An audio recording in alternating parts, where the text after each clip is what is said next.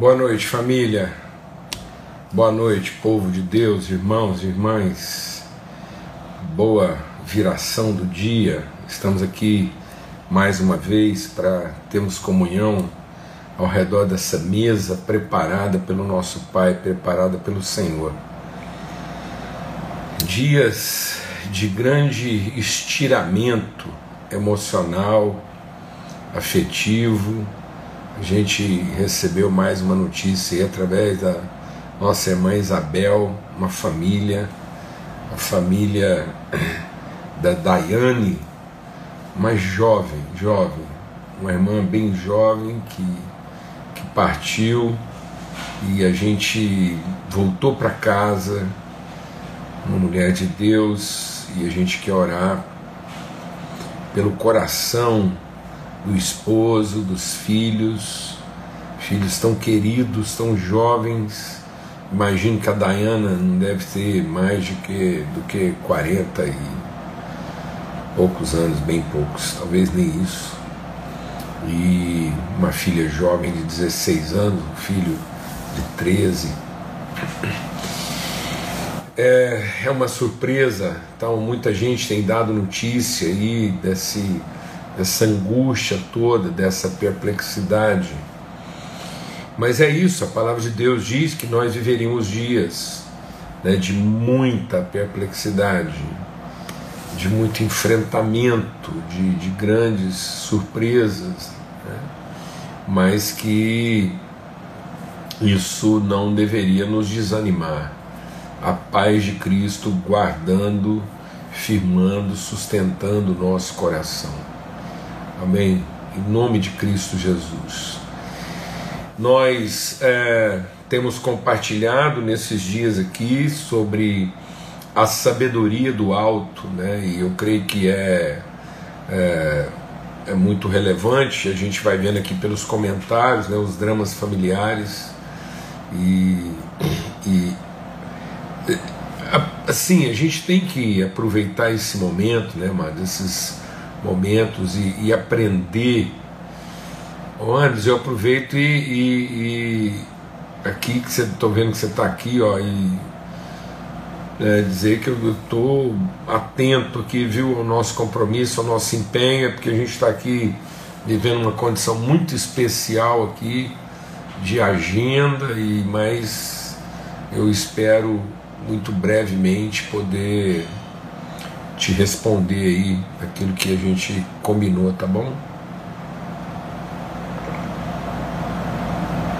Então, amados, a gente tem que aproveitar esse tempo, né? É,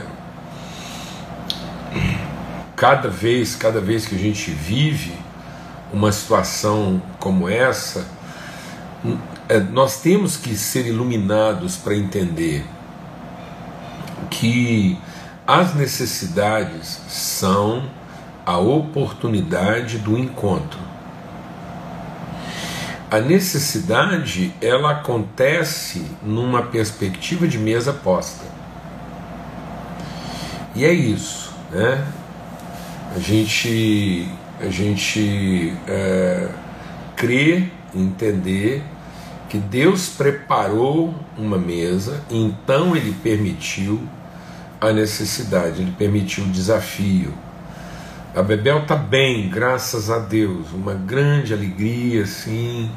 Ela está super bem, o João está super bem, o Pedro também, que nasceu ontem, passa muito bem, a Lidinha, meu Deus, a Lídia, né, um parto assim, muito bendito, o Pedro chegou com muita disposição e força aí. E tudo tem essa, esse desafio. Né? A vida, a vida é frágil quanto existência e ao mesmo tempo é forte com quanto propósito. Amém. Em nome de Cristo Jesus.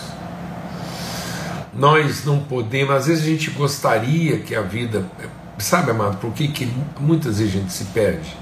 Vou aproveitar o ensejo aqui para a gente compartilhar, porque isso é sabedoria. Muitas vezes nós estamos é, confusos e perdidos, Porque a gente está vivendo uma vida querendo que ela seja forte com quanto existência e, no entanto, frágil com quanto propósito. Então, às vezes, a gente está tentando dar à nossa existência uma força que ela tem, que ela não tem, dar à nossa existência uma força que ela não tem, e estamos distraídos em conhecer o propósito, e com isso ele acaba é, frágil. Então, às vezes, nós temos uma força em preservar a existência mas temos uma fragilidade de consciência com relação ao propósito. E na verdade, é, nós precisamos entender que a vida, com quanto existência, é frágil, é uma, é uma neblina, é uma fumaça, uma erva. Né? Mas com quanto propósito, ela é forte, ela é indestrutível, ela é incorruptível. Então nós não tínhamos que estar focados em pensar é, em quanto tempo nós vamos durar, mas nós tínhamos que estar o tempo todo, de estar o tempo todo ocupados em que a nossa vida faça sentido e alcance o seu propósito. Amém? Em nome de Cristo Jesus, Senhor. Porque é isso que a vida significa. É esse dilema de uma fragilidade na existência, mas ao mesmo tempo uma convicção inabalável, uma esperança, uma certeza, um ânimo com quanto propósito. Que Deus não permitirá, e Ele diz que Ele não permitirá que a nossa vida não cumpra o seu propósito, os seus planos a respeito de nós não podem ser frustrados. Amém? Em nome de Cristo Jesus, o Senhor. A gente quer mesmo assim é, ter essa convicção aqui. Queremos orar agora, agradecer a Deus por esse tempo juntos. Amém. Pai, muito obrigado pelo teu amor. E, ó Deus, que o nosso coração seja consolado em reconhecer, ó Deus, que a nossa vida é fumaça, é neblina, é uma, é uma erva que ora aparece e logo desaparece é frágil, a nossa carne é fraca em todos os aspectos, mas o nosso espírito é forte. Portanto, ainda que o nosso homem exterior, na sua fragilidade existencial, se desfaça, o nosso homem interior, na sua força de propósito e destino, seja fortalecido no nome de Cristo Jesus, o Senhor, que o bálsamo do teu consolo, da revelação da eternidade, dos teus exígnios a respeito da nossa vida. O Deus venha sobre todos, em nome de Cristo Jesus, o Senhor. Amém. E é isso que é sabedoria. Eu vou tirar um pouquinho aqui os nossos comentários, depois, no final, a gente volta. E é aí que está o segredo da sabedoria. Esse é o segredo da sabedoria. A palavra de Deus diz: quem entre vós é sábio e inteligente. E às vezes nós deixa Deus ministrar o nosso coração. E às vezes nós estamos querendo inteligência para perpetuar nossa existência, mas não estamos buscando sabedoria para cumprir o nosso propósito. Então há uma certa esperteza, há uma certa astúcia, e hoje em dia as pessoas estão estão confundindo essa astúcia, essa, essa esperteza, essa capacidade de, de realizar, a capacidade de dominar. Então hoje tem tudo, tudo é, vai virando, tudo vai se tornando um jogo, né? um, um, um xadrez existencial e é, é, a jogada, é o lance. Então as pessoas ficam ensinando, ensinando umas para as outras o lance, a jogada que vai fazer você sair lá na frente, superar seus adversários, né? Então qual é o qual é a dica, qual é a, aquela aquela informação maior que vai te tornar uma pessoa mais sagaz, mais é, astuta, né? E nós temos que ter, de fato, essa astúcia, a própria palavra de Deus nos recomenda, mas então temos que lembrar que a astúcia é a característica da serpente. E nós temos que viver a vida com inteligência. Nós temos que saber usar, mas a inteligência é um dom.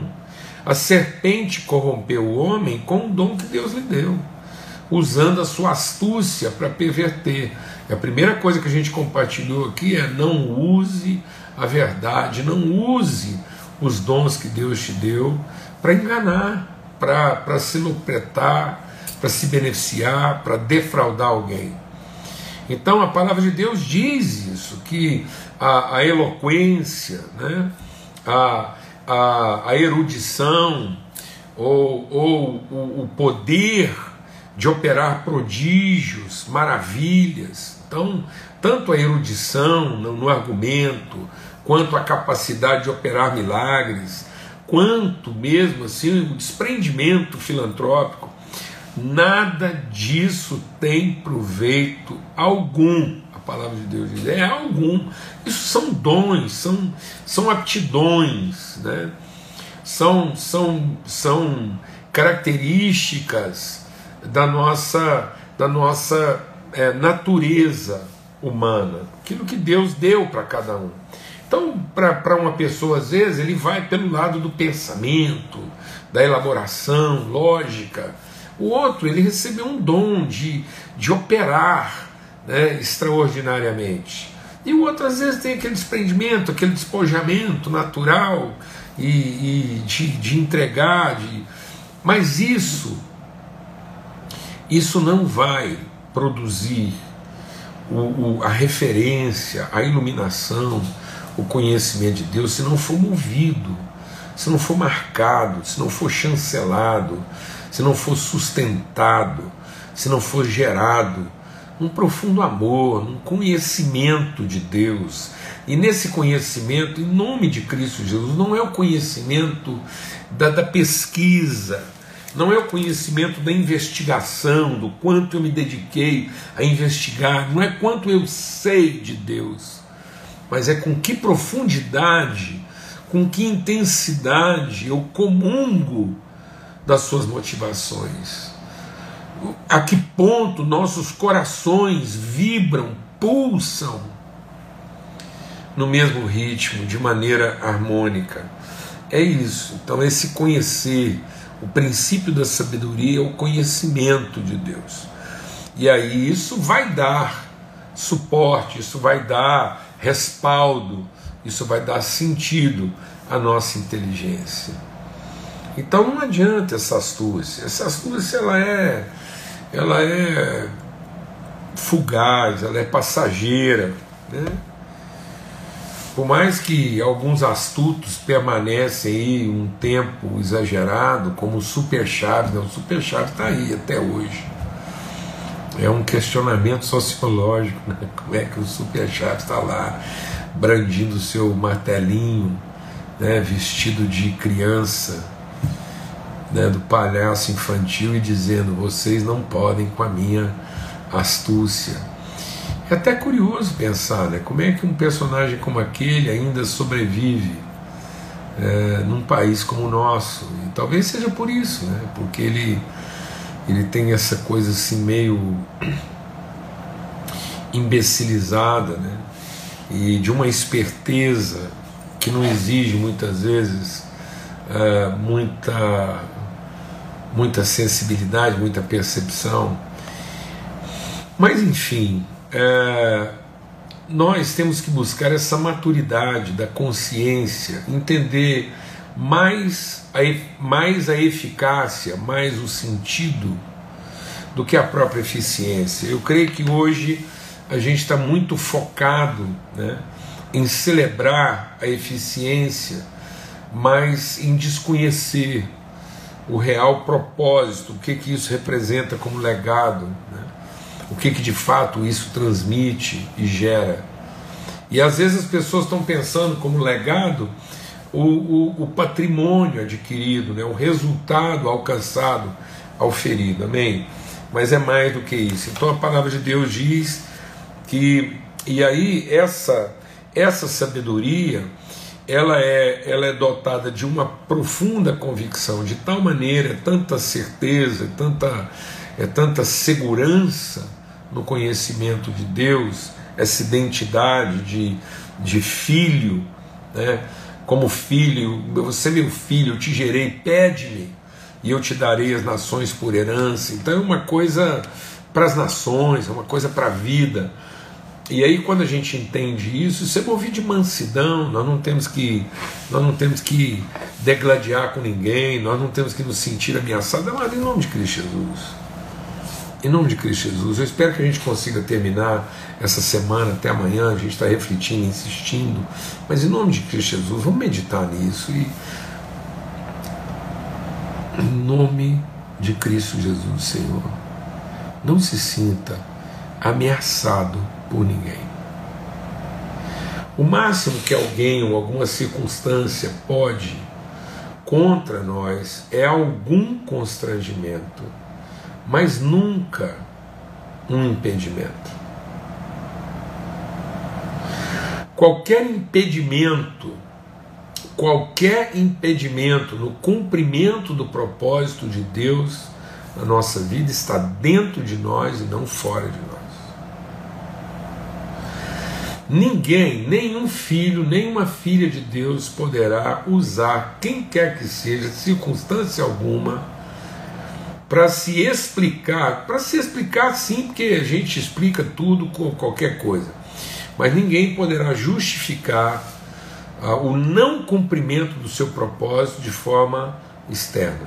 A única coisa que pode nos impedir de cumprir o propósito, é a nossa própria rebeldia, a nossa insubmissão, a nossa incredulidade. A palavra de Deus diz: quem tentará acusação? Quem nos impedirá? Quem? Quem nos impedirá? Quem tentará acusação? Então, uma coisa que. Por que, que muitas vezes não há mansidão no meu coração? Não há mansidão porque eu não tenho certeza de identidade de filho. E porque eu não tenho certeza de identidade de filho, nós estamos aqui em Tiago, no capítulo 3, eu não tenho paz porque eu não tenho certeza de filho. E não tendo a paz que é própria dos filhos de Deus, como pacificador, eu não consigo transmitir a, a, aquilo que eu preciso transmitir com mansidão, porque eu estou constantemente me sentindo ameaçado. Então é o medo. É o medo de não dar certo, é o medo de não conseguir, é o medo de fracassar, é o medo de ser impedido, é o medo de ser roubado, é o medo de ser subtraído, é o medo de que vai faltar, é o medo de que eu não vou dar conta, é o medo de que eu não tenho as condições, é o medo de que não vai dar tempo. É o medo de que eu vou enfrentar uma situação que é grave demais, que, que enfim, qualquer que seja ele. Então a, a, a orfandade produz medo. E o medo rouba a nossa paz e sem paz, tomado de medo, a gente acaba sendo violento e a nossa conduta é questionável. Amém? Porque eu vou agir como um servo, eu vou querer prevalecer pela força e pela minha competência, pela minha capacidade, vou estar sempre fazendo apologia disso e vou reivindicar os direitos disso. Amém? Então, de onde vem essa mansidão? De uma certeza clara de identidade, propósito, vocação, paz, e de que em momento algum a gente pode estar constrangido, a gente pode ser perseguido, a gente pode ser ameaçado, a gente pode ser inclusive desapontado no sentido de, de surpreendido com algumas coisas que a gente nem imaginava mais que poderiam acontecer, mas jamais desanimados porque nós não podemos ser resistidos. É isso que Deus falou para Josué: deixa o Espírito de Deus ministrar no nosso coração. Nunca haverá. Não é verdadeira. Se nós não. Deixa Deus ministrar o nosso coração, amado. Em nome de Jesus. Não será verdadeira sabedoria se toda a minha inteligência está focada em criar formas de proteção ou, ou mecanismos de desenvolvimento e crescimento que envolvam algum tipo de patrulhamento ou de policiamento que nos garanta manter o sucesso que a gente pretende alcançar ou que acha que alcançou. Então nós não temos que fazer esse, essa, nós não temos que criar, levantar esse, esse muro de proteção sobre nós. Amém? Porque é o que Deus falou para Josué: ninguém te poderá resistir, eu mesmo te farei herdar aquilo que eu te prometi dar por herança. Ninguém poderá te resistir todos os dias da tua vida. Amém, amados? Então nós não estamos sobre essa ameaça. Por isso, né, o que, ainda que, deixa Deus ministrar algo aqui agora essencial, ainda que eu esteja trabalhando no âmbito da necessidade ou das prioridades, eu não sou movido pela necessidade e nem movido pela prioridade. Por quê? Porque as necessidades são circunstanciais e as prioridades são relativas. Então, a verdadeira sabedoria não tem nada a ver com a necessidade ou com a prioridade? Tem, tem tudo a ver. Tem tudo a ver com quanto responsabilidade. Então a verdadeira sabedoria, ela assume a responsabilidade das necessidades e da orientação. Então, a verdadeira sabedoria, ela não é insensível à necessidade e nem é negligente com as prioridades. Então, a verdadeira sabedoria ela é sensível à necessidade e é diligente com as prioridades. Então tem tudo a ver. Mas ela não é movida, ela não é refém, ela não é determinada, nem pela necessidade, porque ela não trabalha por demanda, e nem pelas prioridades, porque ela não trabalha por interesse. Então a verdadeira sabedoria, ela é livre porque ela não tem que cumprir a demanda da necessidade e ela nem tem também que se corromper ou que se, ou que se, se, é, se desviar pela prioridade. Ela é livre. A verdadeira sabedoria é soberana na sua decisão. Por isso que é a soberana vontade de Deus. Deus nunca fez nada por necessidade ou para atender nossas prioridades. Deus sempre fez todas as coisas assumindo a responsabilidade de ser cuidador das nossas necessidades e orientador das nossas prioridades. Então tem tudo a ver, mas a ver no sentido de uma soberania, uma liberdade, e não refém disso, e não é, é, é, é secundário a isso, porque essas coisas são relativas. Então, a sabedoria, no entanto, a sabedoria é, terrena, né, ela é, ela é marcada pela satisfação da necessidade. Quando a gente viu lá, o diabo veio tentar Jesus e a primeira coisa que ele usou para tentar foi a sua necessidade, a sua fome. Imagina se Jesus fosse fosse guiado na satisfação da necessidade, ele teria se corrompido. Ou o diabo tentou acenar para ele com algumas prioridades e depois tentou criar nele uma crise de soberania, e no entanto ele disse: Eu sou submisso a Deus, conheço a Deus, esse é o princípio da sabedoria, eu conheço o Senhor, por isso ele me orientará nas minhas prioridades e me dará e cuidará de mim nas minhas necessidades, de modo que eu não trabalho por demanda nem por interesse. Glória a Deus, essa liberdade. Então, aí, essa sabedoria que vem do alto, então, com essa liberdade, ela é pura, porque ela não se corrompe, ela não se corrompe pela demanda da necessidade, ela não se corrompe pelo interesse das prioridades. Ela é livre, é soberana, por isso pura. E aí muitas vezes a gente, de forma religiosa, foi tratando a pureza como se fosse uma coisa é, é, intangível, de não contato. Né? Não, é pureza no sentido de originalidade. Eu estou sempre atuando de acordo com aquilo que é o próprio. Eu conheço o propósito original de Deus. Então, na necessidade, eu tenho a oportunidade de exercer a minha sabedoria e na definição e no cumprimento das prioridades eu também tenho. Então, as necessidades e as prioridades, as agendas, são a nossa oportunidade de exercer a nossa responsabilidade de sabedoria. Assim brilhe a vossa luz. A nossa luz vai brilhar em que ambiente? No ambiente das necessidades e das prioridades, mostrando para onde vai o caminho. Onde é que nós vamos cumprir a nossa vocação de ser sal? Nesse ambiente. Então, nesse ambiente de necessidades e prioridades mal definidas, prioridades mal definidas e necessidades mal satisfeitas. Por que, que as necessidades estão sendo mal satisfeitas? Porque as prioridades são mal estabelecidas. E por que, que as prioridades são mal estabelecidas? Porque as necessidades estão mal definidas, mal significadas. Quem vai resolver isso? Quem vem se propor a resolver e atender todas as necessidades? Não. E quem é que vai liderar o processo? Aquele que, que, que estabelece um outro tipo de prioridade? Não.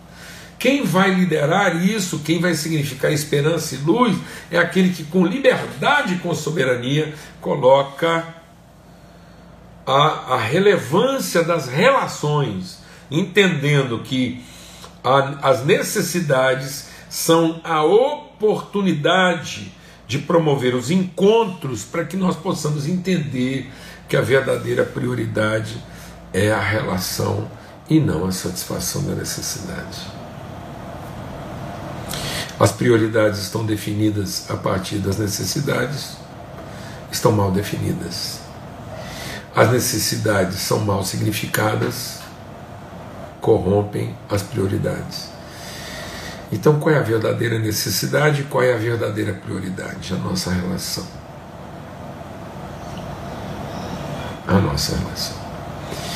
E a gente conhecer um ao outro, nosso coração se converter um ao outro, nós temos comunhão uns com os outros, entender que tudo que é necessário para a satisfação das necessidades já foi providenciado, já está diante de nós. E por que, que isso não está acontecendo? Porque nós não estamos dando prioridade à nossa relação. Amém? Por isso ela é o que? Pura e, portanto, pacífica e portanto é interessante que ele vai trabalhando isso. Um coração puro, ele é pacífico. Por que, que ele é puro? Porque ele tem paz com todos os homens e não há nele nenhuma raiz de amargura, porque ele não se ressente no mal, ele não, ele não se sente impedido, ele não se sente ameaçado, ele não se sente subtraído. Então, uma vez que ele é esse pacificador, ele é o que? ele é gentil, ele é amigável, porque essa mesa está preparada na presença dos meus inimigos. E aí eu vou mostrar que se nós amarmos os nossos inimigos e orarmos pelos nossos inimigos e abençoarmos os nossos inimigos, e se o nosso inimigo nos pedir pão, pão onde? Nessa mesa preparada, onde as necessidades se encontram e as prioridades cruzam, onde um samaritano, que era tido como inimigo do judeu, vendo um irmão judeu assaltado, mexeu nas suas prioridades, trabalhou a, a, uma reorganização e ressignificação das suas necessidades e foi fazer de um inimigo amigo samaritano. O samaritano mexeu com tudo, mexeu na agenda, mexeu na sua economia, mexeu nas suas finanças, mexeu no seu dinheiro. Ai, Jesus. O samaritano não falou para aquele moribundo, falou assim: ó, oh, seguinte, você está aqui lascado, arrebentado. Também quem mandou você sair de casa numa hora dessa, você tá vendo? É isso que dá, você fica frequentando esses cultos aí, ó, termina tarde, você fica nessa reunião pentecostal e termina tarde, volta tarde para casa, passa nesses lugares atrapalhado, foi assaltado. Né? Então é o seguinte, não tem nada não, vou te dar uma oferta. Vou te dar uma oferta, pega uma parte aqui que não me custa nada. Que conversa, mano. Samaritano mexeu na agenda dele. Qual era a prioridade daquele homem? Qual era a prioridade daquele samaritano? Onde é que aquela situação entrava no seu plano de vida? Ele falou: já que eu estou de férias mesmo, vou poder te dar uma atenção. Ainda bem que você pegou meu dia de folga.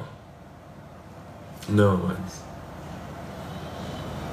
O cara estava na sua trajetória. Ele mudou o seu caminho.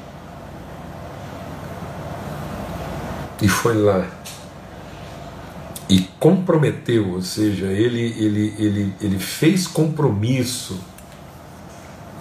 Ele fez compromisso com seus recursos. Você não fez uma oferta.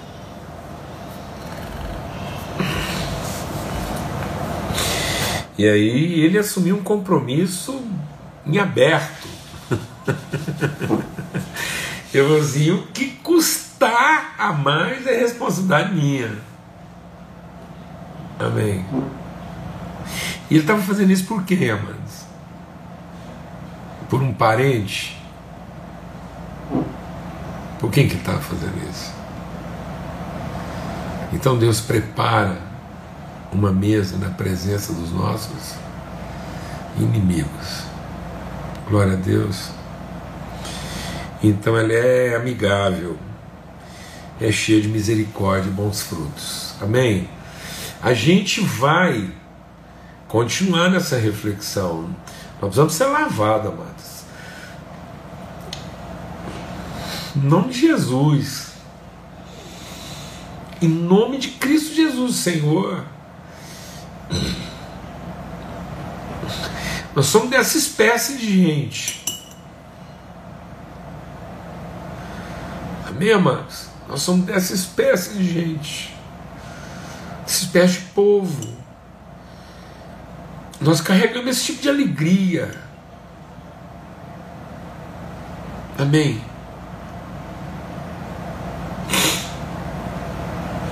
Em nome de Cristo Jesus, Senhor. Que o amor de Deus, o Pai, a graça maravilhosa, bendita, seu Filho Cristo Jesus, comunhão, sopro, o impulso do Espírito Santo de Deus, seja sobre todos hoje e sempre. Glória a Deus. Forte abraço. Muita gratidão de estar sentado nessa mesa com os irmãos, tá bom? Até amanhã, se Deus quiser, às 18 horas. Até lá.